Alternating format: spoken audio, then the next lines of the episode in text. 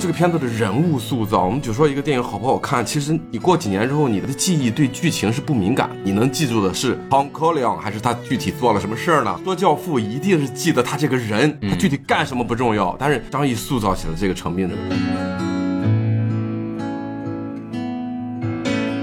张译这角色的表演啊，我觉得这个人的维度太单一了。我自己在看小说的时候，就是原本那个纪实文学里面提到有个点，就这个人脑子特别灵活，嗯，就是他打零工的时候，每一个打零工都能做的比行业的平均水准要好，尽管他才刚开始做。就是你你想想这样一个角色，这样一个人，他在面对生活里其他人的时候的状态，跟他去追凶面对。王二勇的那个状态肯定得是两个人啊，但是我在张译的表演里面，我们就只能看到这个人挺苦的，挺惨的。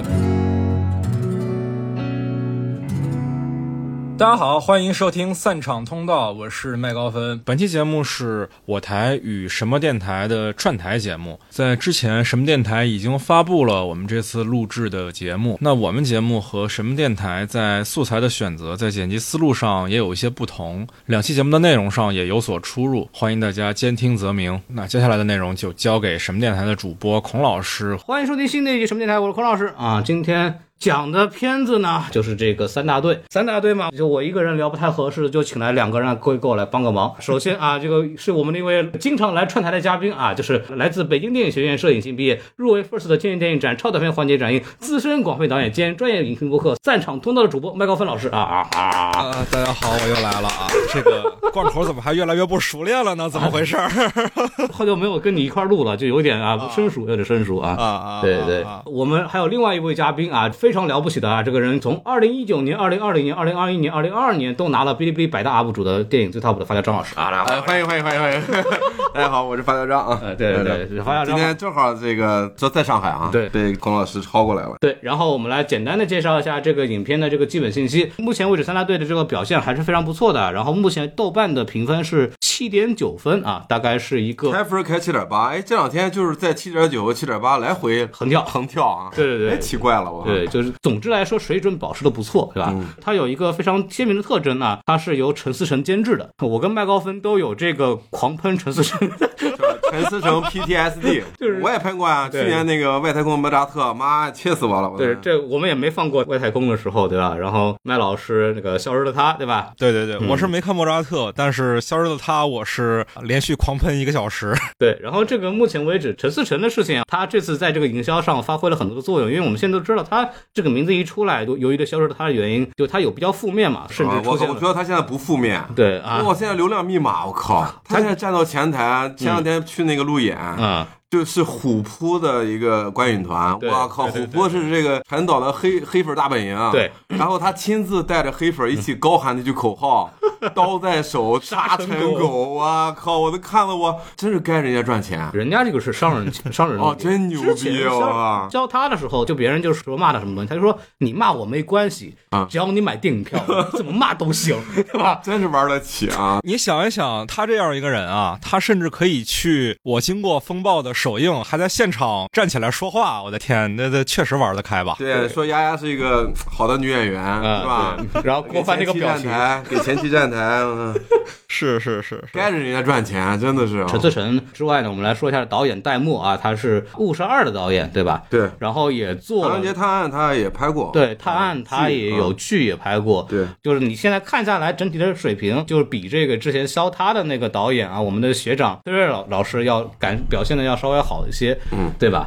然后来说一下这个主创啊，主创可以说是半部叫什么狂飙，狂飙啊，狂飙！哎，当时好像就是套着一起拍的，呃，一起拍的什么？对，好像是连着一起拍的。然后张译、王骁是一个非常主要的这两个角色，然后在狂飙里边也都出现了嘛。哎，高叶也出了一面，对，高叶出了个客串一面，嗯，对吧？除除这个之外的，还有一些演员我们比较熟悉的，比方说，我认为现在是当代梁天的这个张子贤老师，有有这个气质，有这个气质，就所以说就所。有需要这种混不吝的、这种贪小便宜的微小、鸡贼一点的、对鸡贼人物里边，就都都都找他来演。对吧？这个我们都已经特别熟悉了。包括还有一些就是像杨新民啊，就是之前在药神里，药神里面出出名的这么一个老演员，还有包括那个曹炳坤之前在潜伏里边演那个谢若琳啊，这个老的剧粉大家应该就是知道的。然后包括还有一些小年轻的流量啊，比方说那个张新成和魏晨都在里边是有角色的，演两个年轻人，而且表现不年轻了吧？魏晨就不能算流量了，跟其他人比，啊，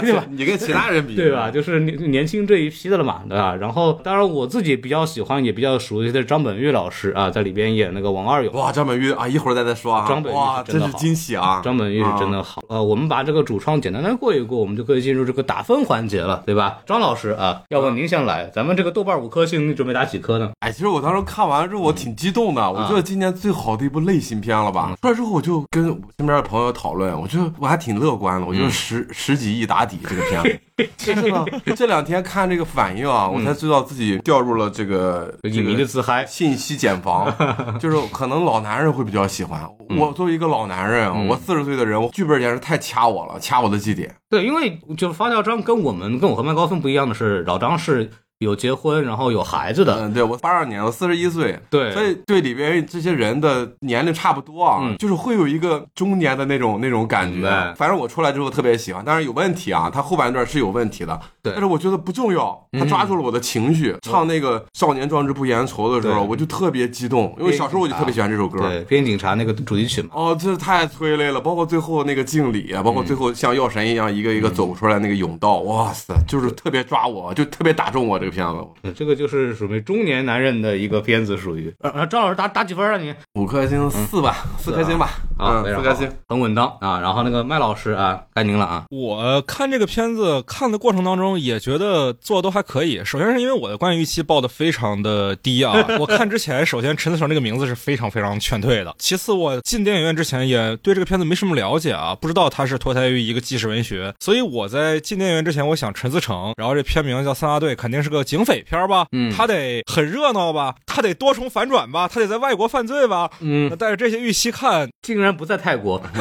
对对对对对对。犯罪宇宙竟然回到了国内，嗯，对对对对对，带这样一个预期去看这片子，还是有很多的东西能给我惊喜的。当然啊，就是看的时候还是会意识到说它存在着不少问题，但整体的观影感受确实是不错的。嗯我打分的话，因为我们电台一般是十分制嘛，我要十分制的话，它是一个六点五到七之间的一个水平吧，可能太细了啊。那这不苛刻的吗？六点五到七之间啊，这个范围，然后算成五星制的话，我最后还是给这片子四颗星，嗯因为从情感上，我觉得鼓励这样的片子的存在吧，嗯它比很多其实就是陈思诚之前所有的片子都要有存在的价值。麦老师，你看不愧是面向影迷的，知道吧？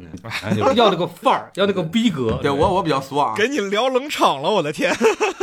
没有开玩笑，对，就是我说回来的话，我我大概跟你们差不多，我觉得八分是一个比较合理的分数。然后我的当时看完电影的评价就是说，如果中国电影市场每周有一部三大队，中国电影就成了就了，牛逼了，就就成了。当然，那个微信公众号那个文章起的就是以后的国产片照这个标准拍对啊就可以了。我是这个感觉，因为我觉得它是一个我个人会比较偏爱的。就如果大家听我们节目听的比较多的话，发现我们其实对那种水桶片很喜欢，嗯，就是各个技术环节没有明显错误，然后它作为一部类型片，它的剧情结构、它的整个的目的全部都是很很完整的，都是达到它应该要发挥的作用的。我觉得这个片子我就很喜欢它。啊，我觉得是很喜欢，因为我觉得这是我们中国的消费者每周应该可以去消费的一个正常的类型的东西，反而这个在中国也很少。这个东西我就觉得是应该是每个导演要去努力的方向，所以我每次都会愿意给这种电影一个比较高的分数。嗯，然后我们就可以具体来聊聊吧，这个优点的问题。啊，这个麦老师啊，您作为这个分儿最低的、逼格最高的人，对吧？我就强烈要求 完了，这大帽子已经扣上了。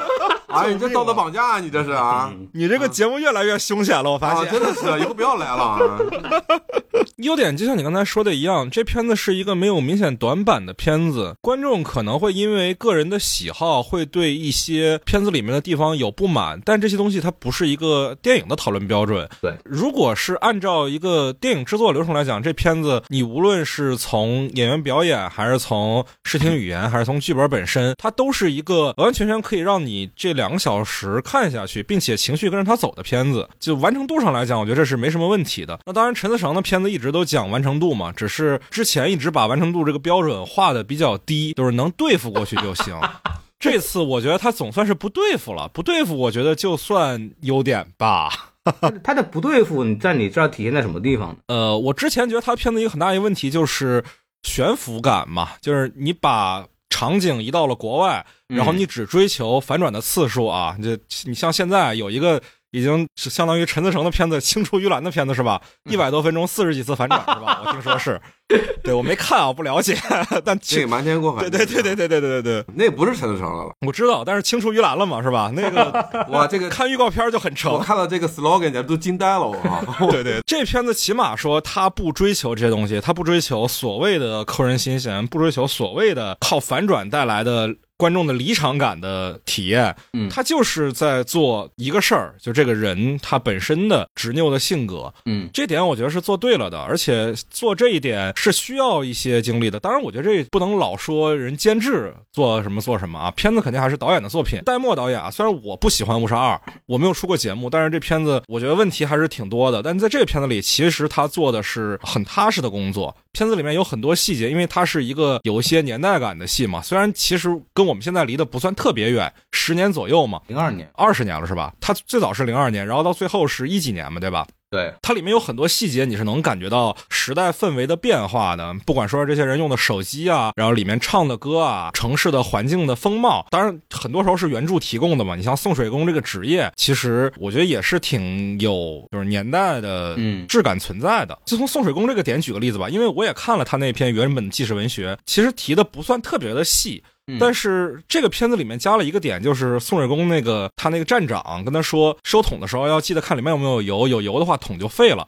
我觉得这点一定是做过田野调查，他们才能在剧本里面写到这么细的点。对，嗯，这个我还是比较认可。就是如果一个类型片创作者在做田野调查时能做到这个程度的话，那是值得鼓励的，真的蛮好的。而且这个点在之后他也用上了，对吧？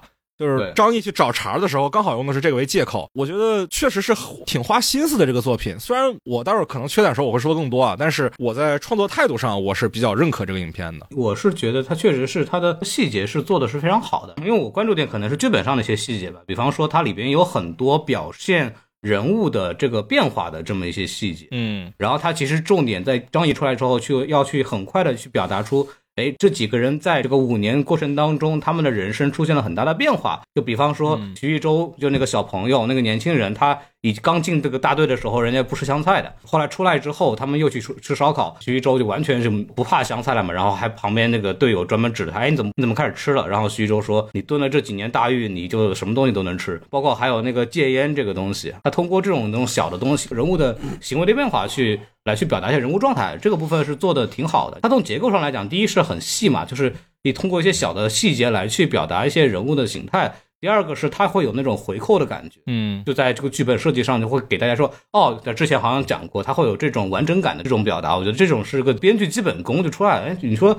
它就是基本功吧，就很少有电影去把这东西做得很好啊。其实这个片子我们来看大结构啊，我觉得它首先胜在了它的结构。嗯，就是我们去看的时候，一开始去的时候我没有太看这个原著，一会儿我再说一下和原著有什么区别，它怎么改的。我觉得这个本子是今年改的最好的一个本子。嗯，我们看结构，结构就是我觉得最关键的那个点，就是他开场半个小时把张译和这群人一起踹到了监狱里边。对。哦，这个结构太好了，因为我们我们的预期可能去看一个追凶的案件，可能就是看公安干警怎么样一追十几年是吧？对对，怎么样的苦逼去追啊？第八个嫌疑人，对他他没有把这个你的看点放在悬疑上、追凶上，他没有放，他是放在了人身上。对，所以我当时写的时候，第一句话就是这是一个今年很少见的，把大部分的笔墨放在了人物塑造上。对对对，太惊喜了。像那个瞒天过海就是一个反面典型，他老是想去做剧情上的反。反转，剧情上的反转，但是里边的人不真，嗯，不贴地。但是这个片子大量的笔墨，所有的力气都花在了人物塑造上，嗯，哇，就这一点啊，今年是可以得前三的。啊。啊，就是他让人一下子踹到了监狱里边，给他腾出了巨大的人物成长空间，每个人都是，对。啊，所以张译这个角色虽然和安心是有点像的，但是他比安心还要巨大，因为他直接进牢里了，安心毕竟没有坐牢啊，他只是隐忍，但这个片子除了忍。它还有自己往上走的这一块儿，包括带动了这个群像。嗯这个群像是应该是这两年非常非常好的群像啊。嗯除了有徐州那个退场的时候太太草率啊，但是前面每个人都鲜活。你和原著相比，原著其实就是程兵一个人，嗯，这些群像这些人四五个人全都是张继加上去的。当然我不知道是不是张继亲自主笔啊，嗯他现在太有名了，可能底下徒弟写写他给润色，可能最后他过一手。嗯。啊，但是肯定也是他的水准。哇，这个片子的人物塑造，我们就说一个电影好不好看，其实你过几年之后，你的记忆对剧情是不敏感的，你能记住的是 Tom Collins 还是他具体做了什么事儿呢？对对对。说教父一定是记得他这个人，对，撸啊撸着猫对吧？对，一定是他这个人，他具体做了他怎怎么样去拯救黑帮或者怎么样惩罚恶人，你记不太清了，你记得是他这个人的形象，人物塑造的成功，就是让你记住了这个人，他具体干什么不重要，但是张译塑造起了这个成病这个人，我觉得啊。他其实有挺多的部分是有去用一些技术手法去表现的，就比方说陈斌的这个入狱的转变，就是他的那那个师太嘛，嗯，就是他一下子就暴怒了。这个部分他其实为了做这个师太是做了很多铺垫的。对很多铺垫，就比方说，他最早是因为他的师傅，就听他师傅那时候还编瞎话嘛，嗯说我这个追上了，然后被他推了一下，然后就不行了，然后就死了。老张的这个形象也变得非常好啊，他有他甚至撒了个谎，对他的谎言其实是不想老，对对多好啊这个地方，这个，啊而且他是设置合理的，就对符合人物的性格，也合理。然后在陈斌就自然而然把这个这个师傅的去世就归在这个两个凶凶手身上了，这是一层事态。然后第二层是他女儿的那个。那照片那个照片对大头啊贴，然后那个正好被这个大勇看到了，然后就表现出那种垂垂涎的感觉。他练童嘛，对吧？练，然后而且表现的还是挺微妙的，他没有直说，对只给了一个镜头。我估计好多观众都意识不到。而且我看的时候，我有一个点没太看明白啊，我也没想明白，他好像知道自己要死，对，啊就是你要回想起来，可能有几个环节上都出了问题，然后导致这个结果。嗯对就是然后才会有那个陈创演的那个就是受害者的父亲，就说我们拖累拖累你呢，说这个其实张译打人那个事儿的不是对导致他直接死亡的对对对，就是啊可能是有别的隐情。但是法医其实应该也能验出来啊。就到底怎么打死的？对我觉得这个地方有点可能都是被打死的，但是是是到底是是这个时候致命的还是那个时候致命的不知道。这个事儿是这样，就是原著里面其实明确说了嘛，警察下手都是有轻重的，不会照头上招呼。但是这个人来的时候，头已经就被群众打得很严重了。嗯但是呢，人是死在警察局的，嗯这个事儿。说不清楚。对，当时是有新闻自由的啊，反正就是一旦有新闻自由了，悠悠之口是堵不住的呀，所以必须得有人被抓典型，必须得有人来背锅了嘛？对杀鸡儆猴，那所以就就是倒霉了嘛。我觉得这个说法倒是挺合理的，嗯，就是谁真的把这王大勇打死没那么重要，但他死在警察局里，这个事儿必须得有个交代嗯对，这个倒是对的。所以麦高芬，你说这个当时是什么意思？啊！你哎哎哎呀，你这个这个高老师挖坑可以啊！哎呀，你这个挖坑可以啊，可以可以。我们这节目真的是，哎呦 我们现在也是有民众监督的嘛。高危节目呀，我哎呦我的天，对对对对，不会变成我的一黑料吧？我们不至于，不至于，不至于啊。本节目意识形态以孔老师为准啊啊！反正我剪吧。还有一点就是，刚才你们提到说手机上贴大头贴这个地方啊，就是大头贴这件事情，也是我觉得年代感上一个很有意思的细节。对那个年代，两千年初的那个年代啊，真的大头贴这个东西太火了，对你街头巷尾都是。现在可能也有，但是少，而且现在拍出来照片一般不是那种自带贴纸的，一般就是比如说九宫格啊之类的。嗯，很少有那种贴纸型的照相机了，那时候特别特别的火，我都拍过好多。就是这个行为实在是特别符合那个年龄的人，而且我又想起一个地方，就是他们家的防盗窗这件事情。嗯，张译第二次出狱之后回到他家，镜头里面没有给特写啊，没有给特写，我觉得是个特别有美德的地方，就是没有照着观众的脸来给你明确说这是个明确的信息，但他带到了，非常明确带到了，后景是实的，我们能看到他们家已经装上了防盗窗，对这时候是很可以带入张译当时的感受的，就是这么一个细节，而且。到了最后的时候，他去到王二勇家里，王二勇家也是装了防盗窗的，但那个时候防盗窗已经不是主流了，因为一几年的时候治安已经好了很多了呀。嗯，王二勇为什么非要装防盗窗？因为他心虚啊，是不是？对对我觉得这样的细节在这个片子里面是有很多的，是真的花了功夫的。除了演员反复强调的台词，比如说啊、我现在什么都能吃了，嗯是因为在监狱里受过苦，对或者说烟这样一个点反复 Q 到以外，其实还是有很多没有那么直给的细节，但是他们做了的，这嗯我觉得是很值得尊重的，因为他既说愿意给所有的观众让你明白非常明确的信息，一点儿点儿就反复的灌输给你。同时也会给不需要填鸭式的交代信息的观众一些自己去找寻的空间。确实，这个剧本就是细节是很多的，而且这个剧本的大结构就是人聚人散嘛，就是被打散之后回来之后人聚起来之后，然后又因为不同的原因走掉。然后其实每个人在走的时候，基本上都是有一些踪迹可以寻找的啊。就比方说老马，就他们要行动之前就准备要跟这个陈明要讲话，他的手机一直有电话在在在响的，然后其实就已经是告诉大家这个有事情的。对我当时以为他要死了，因为这太像立 flag 了。对对。然后蔡斌就是那个胃药嘛，对。然后后来不是胃癌嘛，这个地方就有这个回溯。然后像那个徐州这个就就是那个就很明显了，那个英雄救美那个片段就是你再不能拍的再明显了，那个暧昧的问题，就其实他都是有一些。些东西都告诉你后面会发生什么，就是我每次看到这种剧本，我就觉得很舒服，对吧？你就是什么人物的所有的转变都是有迹可循。还有那个游戏机，哇，那个游戏机埋的非常的有意思啊，嗯，对，就是就是人的习惯，像王二勇。蹲在厕所里喜欢打这个俄罗斯方块，人的习惯可能真的一辈子都改不了。对，一年的时候已经不需要用这个，他可以用手机，嗯，但是他还是忘不掉，嗯，他以前的这个习惯、情怀啊，情怀。哇，我觉得那个那个那个橱窗打开了之后，看到那个游戏机那一幕，对，情绪是非常对的。啊，他知道自己找对了人。对，那块真的还挺好的，因为那块我当时在看的时候在想，他打开那个柜子到底期待在看到什么？嗯，因为之前他在王二勇家的时候，在镜子后面发现了一张特别吓。人的脸嘛，对吧？我当时在想，不会要在这个柜子里面看见类似那张脸的东西吧？那我觉得不太合理。没想到是小姐说的一个细节 哦，对对对，这一点就埋的非常有意思。这真是对了。而且他这个部分其实是一个叫啥？他这个里边其实前面那个细节是陈斌故意的走进厕所，就去验证这件事情。嗯，就这个部分其实就是发现陈斌这个人，他这个整个心思细腻，包括他的判案逻辑。是非常准确的，很精准的一个很有经验的这么一个刑警，他每次做任何动作都是有这个目的性的，就这个部分其实都是有表达。而且你现在想想，这个游戏机像一个反向麦克风，嗯，是吧？他最后爆了，对，麦高芬是桌子底下炸弹，他不爆，他只一开始就告诉你桌子上有个炸弹，但是他一开始说那个小姐说那句话的时候，他没有特意强调这句话，对，其实你得回想一下这个炸弹爆的这个威力，你才感受得到。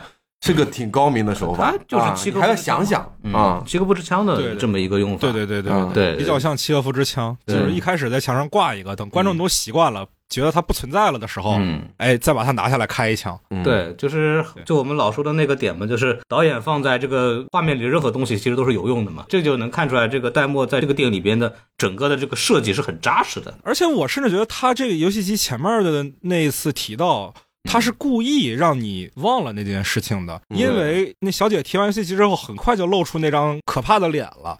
这两个对对对对特别近，他故意淹了这个信息。对对对对，他像是故意让你忘掉这个事儿。然后我在想说，他打开柜门的时候，我刚才那个想法就是，他是不是在期待着那张可怕的脸？这个东西是不是一种导演的故意的误导？我觉得如果是故意的话，那确实是啊，在第五层吧。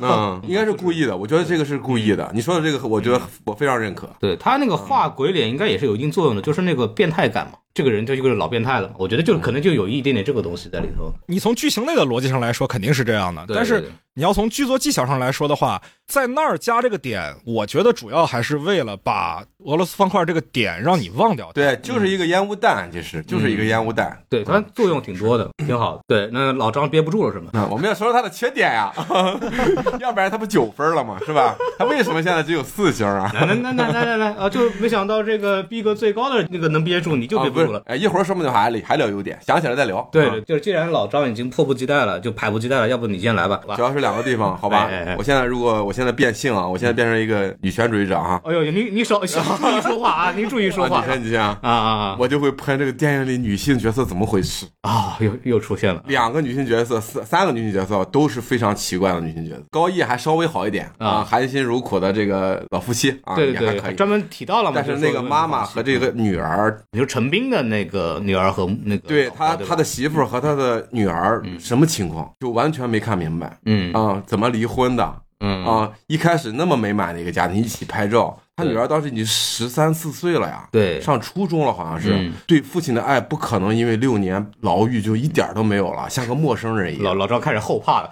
对，我是有女儿的人，不可能。我现在进去，我现在女儿六岁，她到了大了，她还一样会亲我的呀。而且一开始她的那个戏份很奇怪，你知道吗？他为了去做那个解构，就是他女儿重新回到对对对然后后面不是还有那个点歌那个，对又重回来，就是为了做那个结构，故意把就是他女儿跟他疏离开，对，有那种感觉在里头，但是又没有解释清楚为什么会这样。因为麦高芬，我你因为你看过原来那个，我记得应该是没错的话，当时陈斌是主动跟这个妻女就是协商的，对说希望他们就是跟他协议离婚，为了不影响孩子以后怎么。对，跟林冲似的。但是这个女人出来之后，她的反应就像是解脱了一样，说我现在过上正常的生活了，一点眷恋都没有。我不能理解，我当时看的时候我就觉得很奇怪，这个角色起码是没有给充分的戏。就很像啊那个 Michael，就是《教父》里的 Michael 跟凯一样那种，就感觉，嗯就好像你突然是个坏人了，然后我就突然不想理你，你那个理你了，然对，而且程斌还不是个坏人，对女儿我也不理你了啊，对，还他还不是个坏人。我觉得家庭他一开始表现的那么温馨，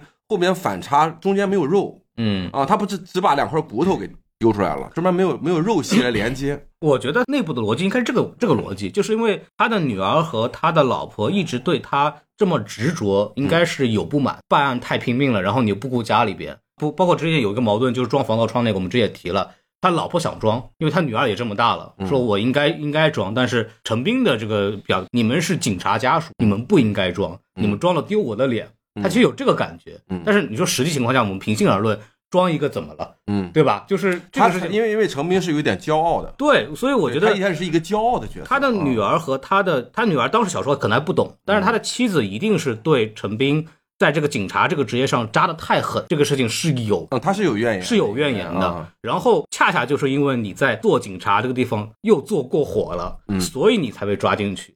然后你破坏了整个家庭的温馨，他内心里其实有这个何老师说的没问题，我完全脑补到了，但是片子里没有给到，哪怕多一个场景，程斌入狱之后，他和他女儿，哪怕多两分钟的戏，我觉得后边也不会那么突兀。还有那个，刚才我们可能提到了，后边再散的时候，嗯，太仓促了，对特别是徐一舟那个角色，什么情况？他这脑子有毛病吗？就是他没有交代他为什么会因为婚姻而离开。就比方说阿哲这个，就是有提嘛，说我以后就是要这个结婚生小孩儿，嗯对吧？然后怎么怎么样的。后来就是因为结婚，然后他死了之后，老婆他的老婆来找陈斌，这是有前面有铺的，后面也回上了。但这个部分其实阿哲对就是爱情这件事有那么的执着，或者这个事情对他会有这么大影响，这个事儿我们就看不出来。对，徐一舟其实是最有本钱继续熬下去的，因为他年轻啊，他最年轻。我不知道，就是这个地方退场的，就是编剧让你强行下线了。对他这个部分，其实我们就会提到另外一个点，就是那个为什么蔡斌最晚退，嗯，这个就很有意思，因为蔡斌是他最晚他最有加入的理由的，他最晚加入的，他是跟着他们去到那个四川那边，嗯，才加入队伍的。然后他走的时候反而是最后一个走的，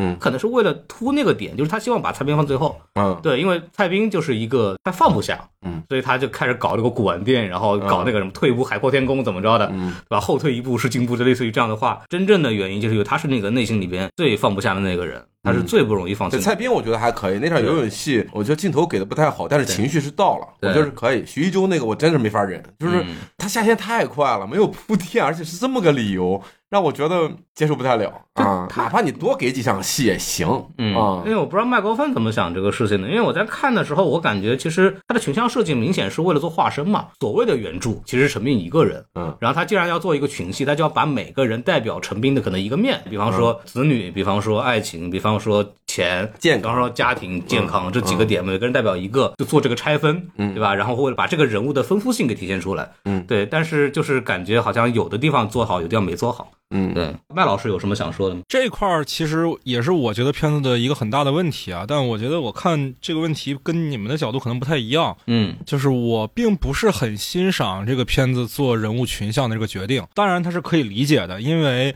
如果一个片子大量的独角戏的话，它可能比较反类型，观众未必会能接受。对，所以他为了需要让戏好看，他就需要组这么一个男团，嗯而每一个人其实承担的都是有点像西天取经吧，每个人有每个人的功能。啊比如说，就是有些人比较能打，能战力输出的，你像开餐馆的哥们儿，他能给提供经济支持，是吧？对啊，然后他也比较能打，然后也有些人就是插科打诨，让整个团队的气氛变好。你比如说张子贤和啊蔡斌这两个角色，然后也有就是沉默着干事儿的，你像啊魏晨那角色那小孩徐一舟，但是。另外一点，这些角色们承担的，也就是刚才孔老师说的，我们观众需要意识到，程兵这个角色在这个过程里面，在追凶的看起来啊，因为他出狱之后，其实就追了四年嘛，对吧？片子里面应该也没有加长，这四年可能大家听起来就只读个大学的时间而已，但这四年他具体需要放弃什么，我们需要看到。那你不能一次次让他前妻跟他打电话，这多没意思呀，是吧？所以就得看到说有些人。他没有放弃，没有放弃的人，并不是就革命意志不坚定，并不是说他们就不优秀，而是说那些其实更像我们，所以他去塑造这些地方。那当然，因为他们是配角，所以没有办法去做的特别的好。有些角色我们能理解的那些角色啊，你发现没有？因为他们脱离团队的动机，早在一开始就已经写好了。你比如说。开餐馆的哥们儿，一开始我们就知道他特别爱他老婆，他是还是一妻管严，对对对，他老婆也特别的好，为他牺牲了很多。我们一开始就知道张子贤有个孩子，我们一开始就知道得胃癌的那个朋友，这这说白了也是有铺垫的嘛。只有说魏晨这个角色徐一舟，他是在过程当中他的考验才开始上线，他是一开始我不需要去考虑什么这个那个的，我就可以陪你上路。但是在这个过程当中，他才意识到说我要为追凶放弃的是什么。对对对，所以这角色写的不好，我觉得也是可以理解的。但是我确实觉得做这样一个让观众更好去理解的决定，让这个戏本身有些地方挺俗的。我自己看墓地那场，每人来一句话，我的天，就跟复联里面每个英雄的登场一样 啊！这段是挺尴尬的，确实是，就 是啊，包括其实是他们第一次团聚的时候，出狱之后团聚。唱歌唱的前两句我都觉得很尴尬，但是唱到后边我就觉得带入角色了。对，麦高芬也跟我说，对对，前面那几句确实有点尴尬，后边我开始进入了，因为这个歌太好了，扣着这个主题啊，直接把我的情绪给燃起来了。嗯，就是那场戏啊，喝酒那场戏是豆瓣上对这个片子批评比较多的一场戏，你能看到大量打一星两星的人说。难以忍受中年男人喝酒唱歌，尤其是后半夜在公共场合，周边就没有一个人喊一句吗？我操！我去，是吧？我觉得老赵反应跟我是一样的，这也行。啊，是的，是的，是的，这是豆瓣上很多观众的感受。新时代碰见了新问题。嗯，对，因为我觉得是这样，就是我们生活里面其实也遇到过大量的类似的情况啊，就是每一个可能大排档里面都会看到。喝着大酒的男的，可能有时候会哭，有时候大笑，有时候在大声唱歌。有的时候大家都会觉得挺烦人的，但是我相信啊，在他们的价值体系里，在他们的世界观里面，在那些沉浸在自己情绪的人里面，他们的这种情绪爆发是完全有非常非常合理的理由的。可能不像成名那么高尚，但是也都是自圆其说的。对，只是说确实在外部的观众看来，这一点很容易 trigger 到我们很多生活经验里。不快的回忆，嗯，这个我完全可以理解啊。相比而言，今年还有另外一个片子，它不是类型片，不是商业片，它是一个文艺片，叫《白塔之光》啊。《白塔之光》里面也有一场中年一群人，然后大家喝多了在那唱歌的戏，唱的还是《北京欢迎你》，然后因为不敢用林夕的词，还换了一套词，我就特别特别讨厌那场戏啊。相比而言，我觉得三大队的这场戏拍的不像《白塔之光》那么让我反感，但是就是这个场景，我觉得让一些观众不舒服。是完完全全可以理解的。我之前跟麦高芬聊过这个事儿，我不同意的一点就是脱离情境去批判，嗯，这是不对的。就是因为他们这几个人在里边一起唱歌，他在当时的情境当中是合理的，就是他有理由这么做，并且东西在现实生活中也会发生，嗯。然后我觉得这个是 OK，他在剧情的情绪里面和整个情节里边是可以发生的事情，我觉得就可以。就是不能把现在我们的生活里的一些经验去套在那个东西上面去，然后去批判它。我觉得这个没有意义。逻逻辑上是这样的，就是你要讲合理性上来讲，合理性肯定是没有问题的。但是我们之前聊孤注一掷的时候，其实我也提过一句话，是合理性只是观众对于影片的最低标准。嗯，当你不合理的时候，观众会骂你，但不是说你合理了就万事大吉了。嗯，他从人物的逻辑上来讲，它合理；他从戏剧的角度来讲，它合理。但是观众在这儿看到的是什么？是你对于这样的行为、这样的角色，你是认为这是一种动人的行为，这个其实会让很多观众不舒服。嗯，因为在他们的生活经验里，就是你不可能脱离观众的生活经验来要求他们去看这个电影，尤其这还是一个现实主义电影的时候，我觉得更不可能要求观众不带自己的生活经验啊。因为很多时候，你的正向的情绪传递也是要通过共同的生活经验才带来的。你比如说大头贴这个点，对吧？你比如说送水工、防盗窗这些点，都是因为跟我们生活相关，我们能够感同身受。但是这个点的问题就在于，在生活场景里面，它太负面了。当你去把它加在正面的角色身上，并且你需要观众去接受、去理解这样的情绪，会有点嗯，怎么说呢？我觉得是比较值得商榷。我理解你的意思了。对对对，对我我理解你意思，但我不同意，就是这个 就是我是觉得，就是因为麦麦高芬其实他也是理解这个情节的这个东西的。对对对对对，然后我的逻辑就是，如果是你完全是因为这个理由去批判他的话，我觉得你就不懂事儿，就是或者是我觉得就太以自我为中心了。就就是我我是我感觉。们现在有很多观众啊，就是倾向于把我们的所有电影的角色完美化、道德化，就是你认为在这个上面表现的都需要是完人啊，他考虑不了那么多，他几个人受了几个月牢狱之灾，几年不是几几个月，几年的牢狱之灾，出来之后含着泪唱了这一首歌，扰民就扰民吧。啊，扰民让让当时在的人民去投诉他就好了。对对但这是人正常应该有的，不是应该有，是会有的反应。我觉得就是嗯还是一个问题，他可能受众不太一样。比方说，可能我跟老张这种直男嘛，我们觉得还 OK，我觉得 OK，对吧？就没有没有敏感。可能女生就是她可能长期被这个东西骚扰人，她会有这种敏感的神经，这是很合理的，她会有这种东西。但是我的逻辑就是，你有这个敏感神经没有问题，但你要再想一下，让你烦的这个东西跟电影里边那个东西，它是不是一回事儿？我觉得不是。我肯定是不支持说因为这种原因就给电影打一星两星啊！我觉得这个无稽之谈啊、我甚至认为这可能是对家，我觉得这个对 那也有可能吧，因为我也不懂现在电影营销是不是已经都进入到数字化战场了，是是是是的是的是的是的，太吓人了这个。对是的，嗯，这个倒是真的，嗯。对这个片子，那、说到这儿，我们可以谈一点更宏观的问题。有有有这片子票房为什么没有那么的好？为什么不像陈思诚之前的片子那么的棒？嗯因为还是不够烂吧？对它的质量肯定是更好的，但是你说它陈思诚烂的片子也不一定就卖得好，对吧？莫扎特多惨啊，是不是？你不知道他自己导的呀？就是对 我觉得啊，嗯这个片子它的一个问题在于，它是一个纯男性市场的片子。嗯，就是你你想嘛，就是他最能打动的观众肯定是男性观众。老张嘛，我这种我这种不愿意花钱的人哎，对，啊，对中年男性观众的口袋是最最最难撬开的，实话实说。对嗯你要是小年轻，可能还买个 AJ 花点钱，中年男人不如狗啊，直接说就行了。对对对。而且，就算是中年男人有消费欲、有消费力的人，首先这些人没有那么的多，其次他们每人支持一张电影票，他也没多少钱。你要是卖车，你卖给他们，OK，那劳斯莱斯可能目标受众就是这些人吧，一辆车能卖个几百万，OK。老老张，你有劳斯莱斯吗？你看老啥老，养了 一个月没开车了都。不是我的我的我的看法是这样，我插一句，就是中年男人不是没有消费能力，中年男人是这个嗯这个社会最有消费力的一群人，他们手上最有钱，对，但是他们没时间，他们也没有观影习惯。就没有消费欲嘛，说白了啊，一般的人到三十二岁之后，他的观影窗口已经关闭了，对，所以啊，孔老师啊，啊。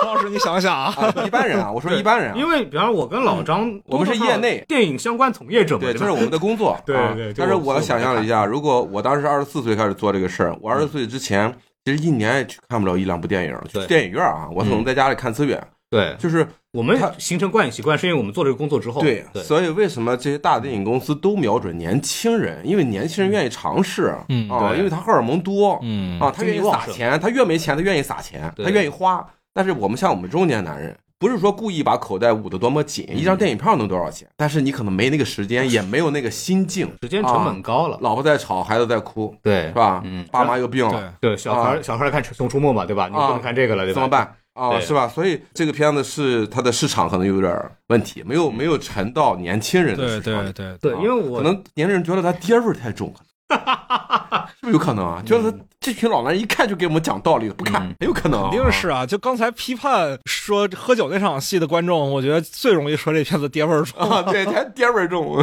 就是这典型就是那个，比方说小这就惨了小红书核心受众最反感的电影。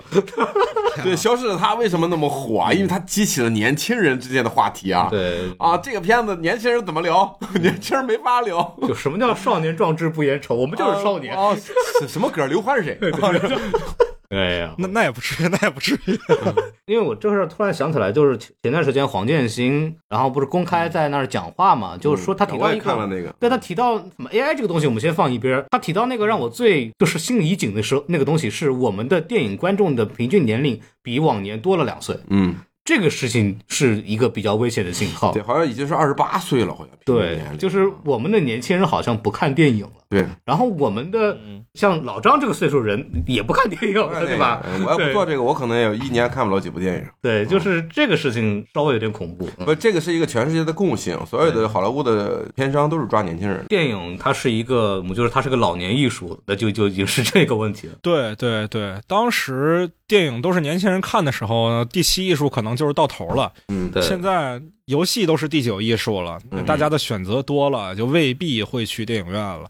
就是你要想，比如说电影为什么能再次繁荣，为什么会有新好莱坞时代，是因为呃嬉皮士那帮人突然看电影了。嗯，然后他们一看电影之后，他们代表了年轻人新一代的时尚潮流，然后电影又爬起来了。然后它的契机是一批青年导演拍出了一些很牛逼的东西，像当时的科波拉、斯皮尔伯格这帮人。对，那么逻辑上来讲，那是不是现在有新的导演能够做出这样的事情来？目前为止没有嘛，对吧？就是是，对，是这个问题。现在时代变了，确实以前我看到有一个我后边后台的网友给我留言啊，他说嗯这个片子太平，我说这个片子都平，他觉得太长没有没有太平。没有好几个反转，对吧？对，就是我觉得这个片子如果都平的话，那你真的是被视短视频给给给喂养坏了。就这个片子如果还平，那大家中国早有九成九的导演都去死吧。嗯。这个片子还平啊？哎，但是我说到这儿，其实我们刚刚因为在说缺点嘛，稍微拉回来一点啊，就是其实我的感受是，他在某些地方的处理是有点过于的收了。嗯，就比方说他们的那个，就是我们刚刚反复提到有问题的地方是他们聚散的部分，嗯，都很就一下过去了。就是比方说，一般来说，在就普通的电影啊，那种大俗片儿，我举个例子啊，就那种大俗片儿可能会起音乐，嗯会有一些这种蒙太奇，对吧？会有一些 MV，对吧？嗯然后这个片子里啥都没有，嗯就他们几个人，甚至在几个人在墓地的时候，一点没有任何配乐，包括他们在第一次就是几个人出狱之后。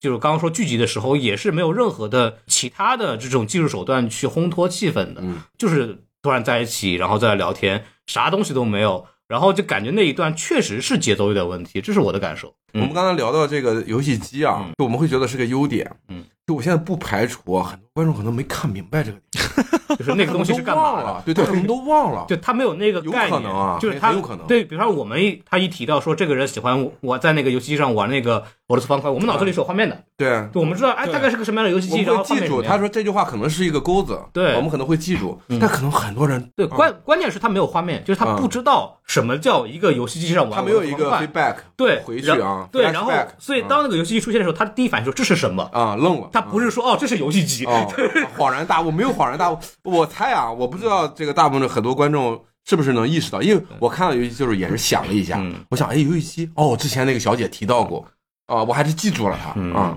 呃我们回头再复盘想一想，为什么《消失的他》能拿那么多票房？这个片子可能十亿到头了吧？现在现在来看五，亿我觉得差不多，五亿没问题啊，嗯十亿可能到不了。一个是年龄的问题，再一个就是他的手法可能偏素，我觉得它是呃素，偏偏收着，嗯就是收着是一种高级的东西，但是高级的东西注定不卖啊。嗯是吧？消失它没有什么高级的东西，或者说它完全血崩在你脸上的感觉啊，对对对，那个反而能卖啊，当时他生怕啊你看不懂。对对反而能卖那个东西啊，嗯嗯，就是怎么刺激怎么来，就是那个什么，就饱受诟病，但是确实有很刺激的，就是那个海滩上面的那个拉扯，对啊，很刺激啊，完全没有任何逻辑，你知道吗？啊很很刺激啊！我觉得消失它不难看呀，我起码看完之后我会说，这片子起码你去看不就不会觉得难看。就是啊就是那种就流就一下子看睡下来那，啊，我觉得好难看。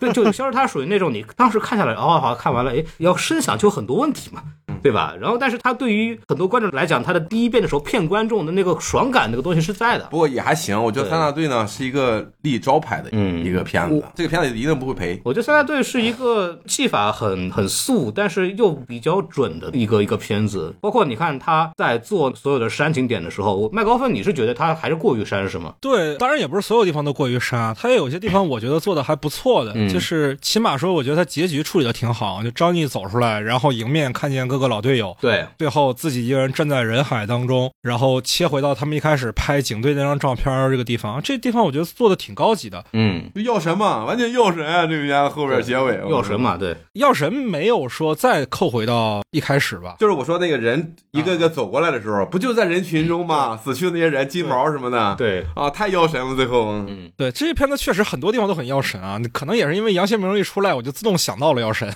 就他为什么不是个神父？这地方，因为其实它结尾有特别多可以烂俗的方式啊，你比如说让张译再去见到老战友，他老战友那些人不是死了啊，他们还活得好好的，你很少见给活人用这种是技术手段来闪回的吧？嗯但他这么用，我觉得是可以接受的，因为在这个事儿对于张译而言，他是结束了；对于程兵而言，了了，结束了，可以了，我们不用再去讲什么未来怎么样，因为原著它的最后，也就是说，程兵这个人之后就没有再去接受这个作者深蓝的采访，嗯我们所有东西都是经过转述的。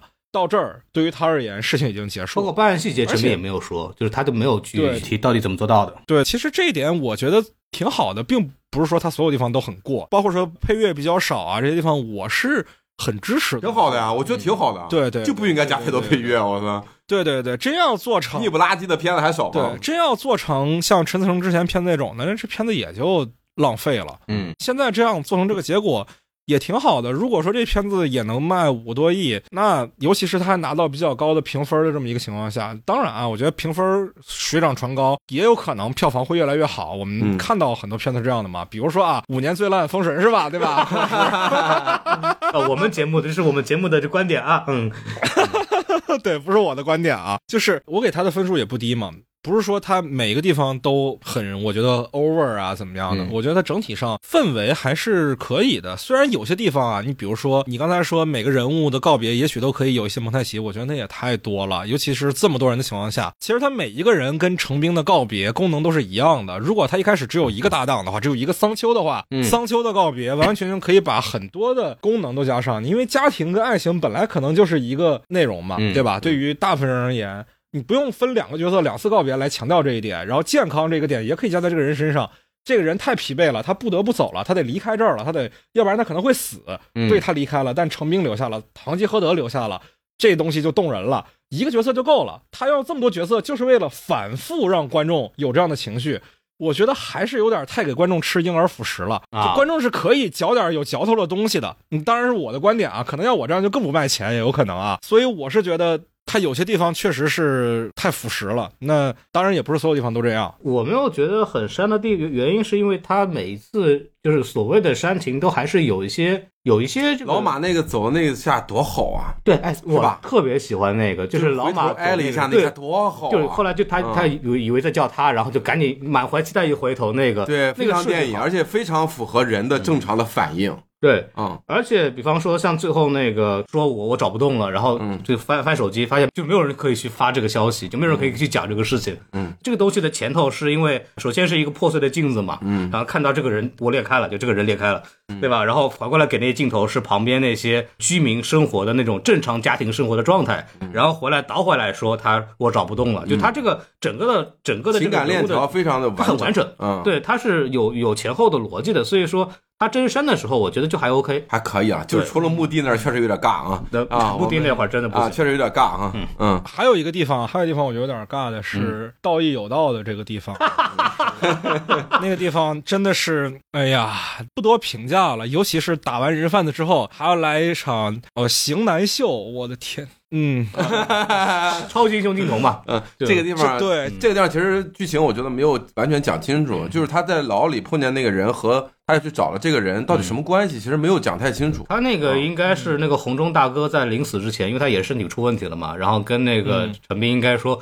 我有个东西需要你交给谁谁谁，应该就交给他，就交给那个什么，对。让他们去这个就是倒倒那为什倒倒么要让他倒坏那个，去找这个人贩子？是想借他们之手完成自己的侠义，就是是吧？呃感觉有点那个意思，啊就是想想借借逻逻辑上是这样借你这个刀去杀那个人，贩子反正我不方便出面，对。正好试验试验你们。就这个地方就是显得太抓马了，就是抓马的有点稍微过了点儿。他是啊为了就是要那个镜头，要那个大家第一次集合起来办案的感觉，三大队回来了，对吧？对 复联复联集结，就一定要有这么一个镜头。对，为了那啊个小徐那句话嘛，三大队回来了，其实我也可以理解嗯啊，我也可以理解，但是确实有点尬，但是我觉得正常啊，嗯还可以。而且这啊段儿它有点避重就轻啊，因为在那一块儿，我其实很希望说编剧能展现一些人物的灰度，就是你为了要达到一个好的结果，中间是不是要做坏事？嗯这一点其实很多的好的犯罪片的剧本都会讲这一点。你比如说诺兰的《失眠症》嘛，对吧？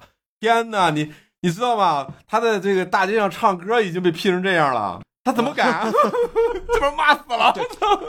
话是这样讲，就我可以理解，出于类型片的角度考虑，不去做这件事情。但是他一开始抛这个点，实在是太让我想看，说嗯人物到底愿不愿意去为了一个好的结果做一点点坏事儿。嗯，就我甚至都想过，他可能人家让他去偷一个人家里，他可能真进去了，但是出来之后，他最终决定就自己垫钱买点东西，假装是自己偷的，这我都能接受。但是刚好你去打的是个坏人，然后对方还是试验试验你，哎呦，那你我被逗了啊！就是为了亮个相，对啊就就这么简单啊，为了亮个相。点，确实有点那个。其实我就麦高芬你说那个点，确实就是他们在给派那个任务说你们去偷点东西的时候，我就在想他们怎么解决这个问题。嗯，就他们应该要解决嘛。而且剧情其实埋了一个暗线，但是他其实其实没有去讲暗线，就是那个局长那句话，就是警队是有规章制度的，嗯就是这个部分其实是没有去讲。应该来说，如果是我去想的话，他这个暗线发展起来就可以去做冲突嘛。嗯就是你成队不就是因为。没有遵守规章制度，所以才会出现这个事情的嘛。那么机会再次给你，你不是警察了，嗯，那你敢不敢用非常规手段去处理这个问题？嗯如果你用了，那么你是不是就背叛了你心里认为的说，哦，陈斌你永远是个好警察这个事情？那这个上就有道德冲突了。这个焦点就模糊了。对于类型片来说啊，他坚持追凶和你刚才说的这个思辨，就容易让观众产生模糊焦点太。复杂了是吧？太复杂了，对，有点太复杂了，把它搞成洛城机密了，是吧？我再讲一个，我觉得这片子可以更好的地方啊，这不算是缺点吧，算是我觉得可以更好的地方，就是张译这角色的表演啊。当然，我们都说他演这样一个警察，驾轻就熟，对很多观众在批评这个点。嗯，当然，我觉得这点批评这片子有点不是特别公平啊，因为他拍的时候也不知道狂飙能火到这个程度。对实话实说，嗯还有一点就是，我觉得这个人的维度太单一了。我自己在看小说的时候，就是原本那个纪实文学里面提到有个点，就这个人程兵这个角色脑子特别灵活，嗯就是他打零工的时候，每一个的零工都能做的比行业的平均水准要好，尽管他才刚开始做。嗯他自己说，送水那边就是他在水站那几个月，让水站的利润翻了百分之五十。就是你你想想，这样一个角色，这样一个人，他在面对生活里其他人的时候的状态，跟他去追凶面对王二勇的那个状态，肯定得是两个人啊。嗯但是我在张译的表演里面，我们就只能看到这个人挺苦的，挺惨的，哪怕他面对红中哥的时候做了一点。不够符合自己原则的事情，比如说去打点了一下，嗯，你看他这个人还是一副成兵的样子。对对，明白我觉得。他可以有更丰富的维度。如果这个维度能做出来的话，这个人物会好看，会精彩很多。我换句话讲啊，这个点确实可能要求高了。如果我们去想象一下这个角色让宋康昊来演，他会是什么样？嗯，嗯，我觉得会非常非常的精彩。建一个韩式飞踹，是吧？对你说的这个点，就是确实是一个，但是比方说你，如果你这么去设计了，它整个就是苦的那个部分，就是它又需要观众领领会的苦的那个部分，可能会被削。嗯，我觉得不会。就比如说，你想一想，他带得动团队的时候，他让团队凝聚的时候，嗯可以不那么苦，可以说，哎呀，这几年在监狱里也没事儿。送大家走的时候，他可能也笑呵呵的。然后等到人从比如说车站或者说江的对岸消失的时候，我们看到他表情的变化，嗯那绝对会很会心一击的。我非常相信。明白你意思。我觉得还是嗯比它是个比较复杂的。对，这个片儿其实加了一些，他不是说了吗？他们为了要追这个王二勇，抓了五个逃犯，顺便抓了五个逃犯，就是超额完成 KPI。他是把人，刚刚还是那个逻辑嘛，他是把这个陈斌那个人拆成了几个人，就是能会做饭的，当保安就抓几个逃犯的，对吧？就是呃都有，就是其实也有去说，包括那个去网吧里边看场子，但是确实没有具体去讲。我觉得就是加了那几个东西呢，又有点偏喜剧化了。嗯，我觉得他这个现在也是一种类型的妥协，整是篇的苦是有专门设计的，就希望观众核心在那个东西上面。对。对，张译不是程斌只负责苦就行了，嗯，其他的人可以插科打诨，他的性格的每一个相面。啊，这个是为了商业，包括观众的接受。啊，我觉得可以理解。但其实我觉得做的更丰富，观众也未必就不能接受。你看《寄生虫》里的角色，他平时都插科打诨，但是真的要情绪起来的时候，怎么可能起不来呢？只要做的够扎实，肯定能起得来的。这肯定还是选择的问题。太欺负人了，和奉俊昊比，那倒是，那我提了太多风景太欺负人了。就刚做完奉俊昊，对，麦高芬刚提的点是我不是说这个电影做的很差，而是说就是如果他能做的就是一个九分电影，他应啊，该是要，到什么样子的？我们现在在对对对在领奖台上已经到第二名到第一名的那个那个感觉了，奥斯卡候选电影，对对，已经 那个水平的片子往奥斯应该卡上我们再给他建议啊。对包括包括你在我们刚刚在提老说药神嘛，药神是在这方面做的非常好的电影。没错，没错，没错。你看徐峥那个人物，对，就是有有喜剧，也有苦的部分，也有就是神性的部分，就是他的这个人的这个人物的丰富程度更好，然后他的类型片的那种处理更加的娴熟，人物更加的丰富，但是他能还是按照一个一个标准叙事很核心的东西给讲清楚。没错就是那确实是文牧野是更高水平的人嘛，这个确实是这样了。嗯，对，嗯，就中国没有文牧野啊，就中国只有一个文牧野，无数的人都想当文牧野，像《坏猴子计划》那几个导演，谁不想做文牧野？文牧野现在也拍不出药神了，呃药神那个后来也拍不出来，拍不出来的原因是因为审核嘛，因为当时那个药神这个事情，这是可以说的，因为很多人都说过了，就是药神这个东事情，呃，上线之后，整个那个审查部门做检讨，就是为什么他能过，就是写检讨的，所以说他是不会过的，就是现在你真拍出来他也不会过，是这么一个问题。所以我我就当时说了一句话，就是药神可能真的是前无古人后无来者的电影了。嗯，就如果是一个悲观的角度去想这个事情的话，嗯对，就你想想看，那个你这个阉割一层，不就是那个奇迹笨笨小孩嘛？对对，就你又来了，你又显示出了反贼的本性。没有没有没有，就是对吧？你就一比就知道，就是笨小孩儿，我觉得就是在那个时候的天花板上面，就是他能做到什么程度，就是那个东西。已经可以了，命题作文还能拍成怎么样？对可以就是了，嗯，但是刚刚麦高芬讲的确实是，就是那些所有的我们刚刚说的那些点，都是让这个电影可以上到更好的。就是那个导演戴墨如果能处理刚刚像我们说的更加复杂的人物情绪的那种变化和那种氛围的话，那他就是一个更好的导演。对，这个是肯定是没有问题对对对，对，我想我还想了一点是那个张本煜那个，的啊。呃，我觉得如果要选一个最佳时刻，我就那个打选张本煜那个是吧那一下，就是他那个凶光毕露的感觉，就是对他几十年压了他他的兽性也压了十几年，对，我觉得这个点设计的太好了，就是而且哦他那个动作就是那个拳直接就是直上直下的，咣咣咣对对对对！而且每一拳的感觉和层次不一样，到最后他已经失去自我，他又回到了王二勇。对哦，这这个设计太好了，张美玉长得像个衣冠禽兽。哦，我看到这儿之后，我热血沸腾的感觉，我说哇，他终于露馅儿了的感觉。对，因为嗯。本玉这个人，我跟他见过，就是本玉，我见我见过张本玉，然后跟他一起就是坐下来聊过天的那种。他不是演的，啊，就不是 不是张本玉是一个很安静的人，嗯就是他是一个很那个收的人，嗯，就是文质彬彬的，就是讲话很有很讲礼貌，嗯。然后他人很高，但是很讲礼貌那个感觉，完全不会有那种距离感，但是这个里边那个形象那个脸一变，哇，当时就吓到了，哇，这个如果让我选一个，我会选他演的最好，就这最出彩。万和天里边真出演员，啊，真的是。真出演员，啊是那个反差感，我觉得这个地方是无可挑剔，就这个点埋设的，包括他最后松水宫怎么样去和他接触，打了一下，包括这个刚才麦老师提到那个细节，哦，这场戏真的好，嗯我对本玉这个演员也一直是非常欣赏的，因为一方面是如果有关注他的微博啊，他有非常多仗义直言的时刻，嗯人性的高光，那真的是很人性高光的时刻。嗯然后还有就是，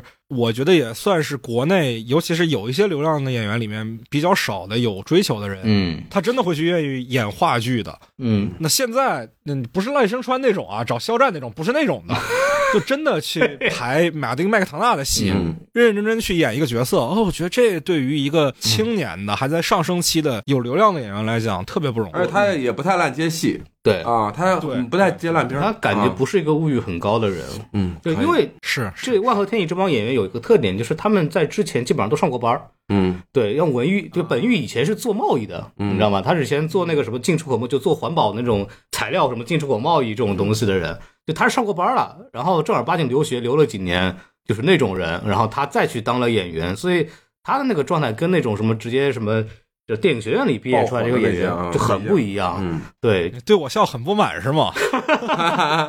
包括王和天意其他人这个也是挺明显的，刘星子墨包括白客、都是那种一开始没想做演员的人，他因为机缘巧合出来，这帮人他们的人生经历就比那些年轻演员要丰富嘛，嗯所以说他们嗯，万一有演员天赋，他们其实出来的效果其实比那些演员要好。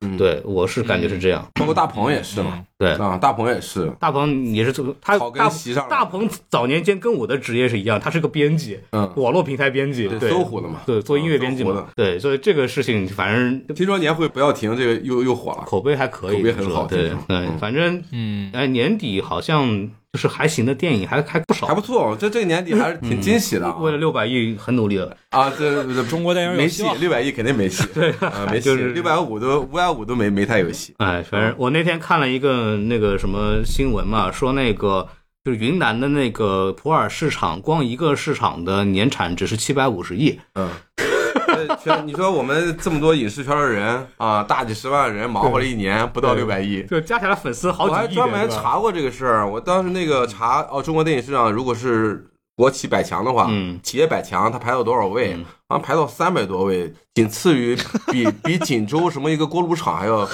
反正这个锦州的一个什么厂还要低。对啊，对，嗯，所以就就说回到什么，就是影视电影不重要，影视自媒体为什么不挣钱的逻辑了？就是你像市场就这么大，就这么大，我们能干点啥呢？对不对？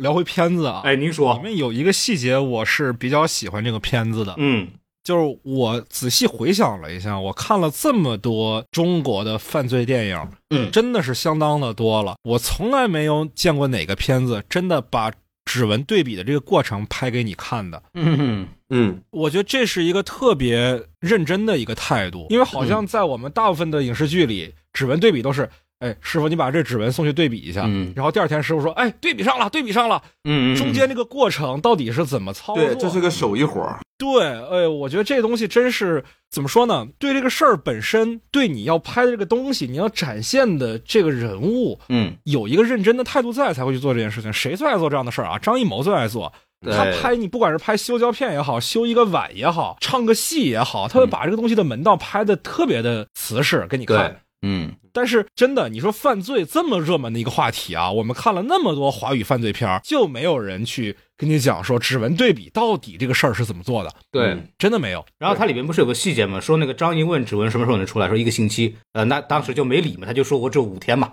那李然后只有三天嘛，所以他根本就没有去看那个东西。对，当年我对之之之前看那个白银实录，就白银案那个实录，嗯当年白银大约有四五十万人，对，就是所有的干警，所有甘肃省的干警一起出动，比对了差不多一年多，嗯。就所有的人全是手动的，人眼比对啊，嗯那上面九十年代初什么都没有，就是人眼比对，嗯。一个都比对不出来。对。你就想想那个工作量，就这个片子已经很难得了啊。现在就是很快，就就是这个剧情里最后那就是十分钟的事儿啊，，十分钟刷刷一下就行了，就是那个警报铃一响就出来了。嗯。就哎，这个地方其实是一个很好的点，就是除了指纹的对比，就一开始这他们那个时候张译在年轻的时候搬的时候要七天，所以来不及了，然后指纹就没用上嘛，对吧？然后后来就滴一下就好了，对吧？然后还有一个点就是那个什么口供那个部分，嗯，嗯，就是说，嗯，呃，就最后那个他们跟那个张毅解释说不需要录录口供，他都就 DNA 检测、指纹检测符合，是最硬的这种对，就够了，啊就他直接可以公诉了，直接搞定了。然后他说不需要口供嘛？不需要口供。然后那么张毅为什么要去打王大勇？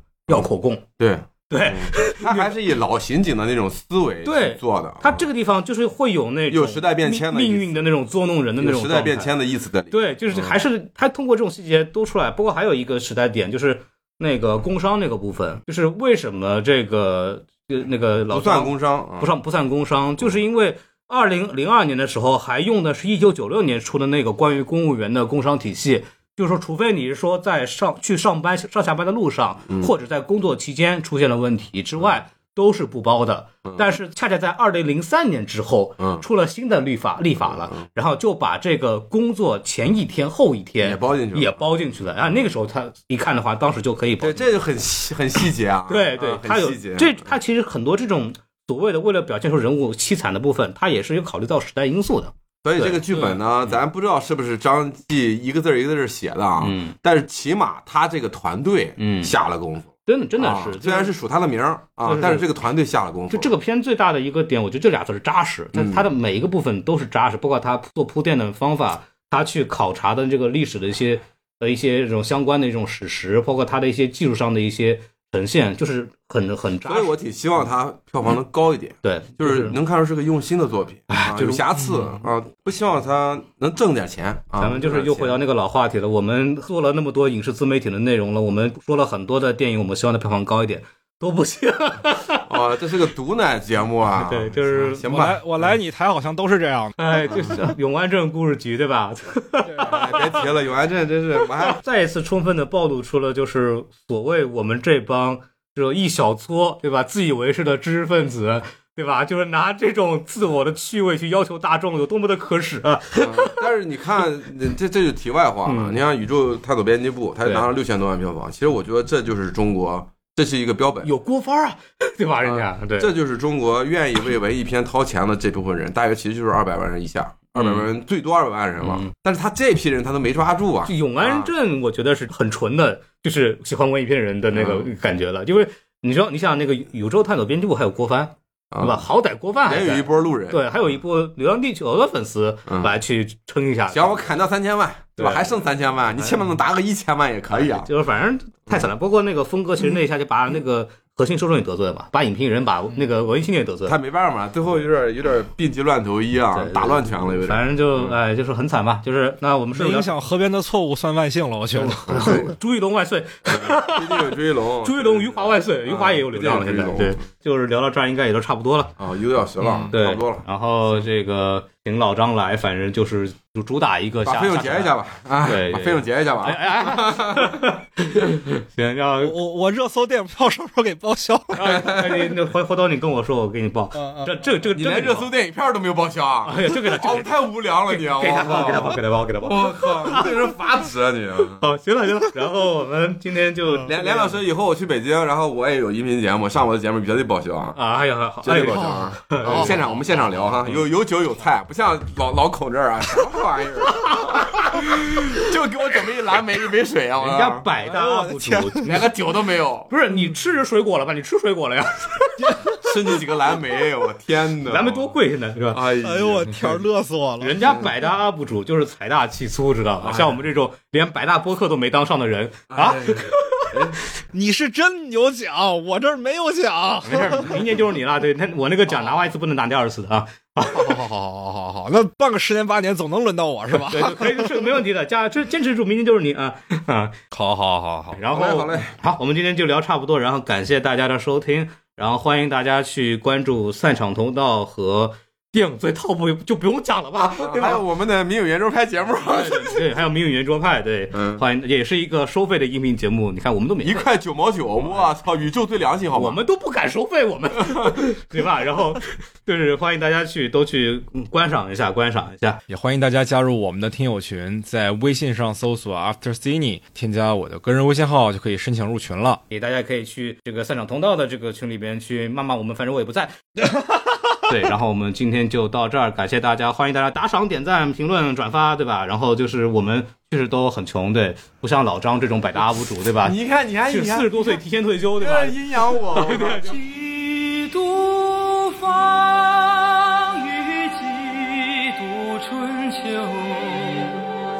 风霜雪雨过。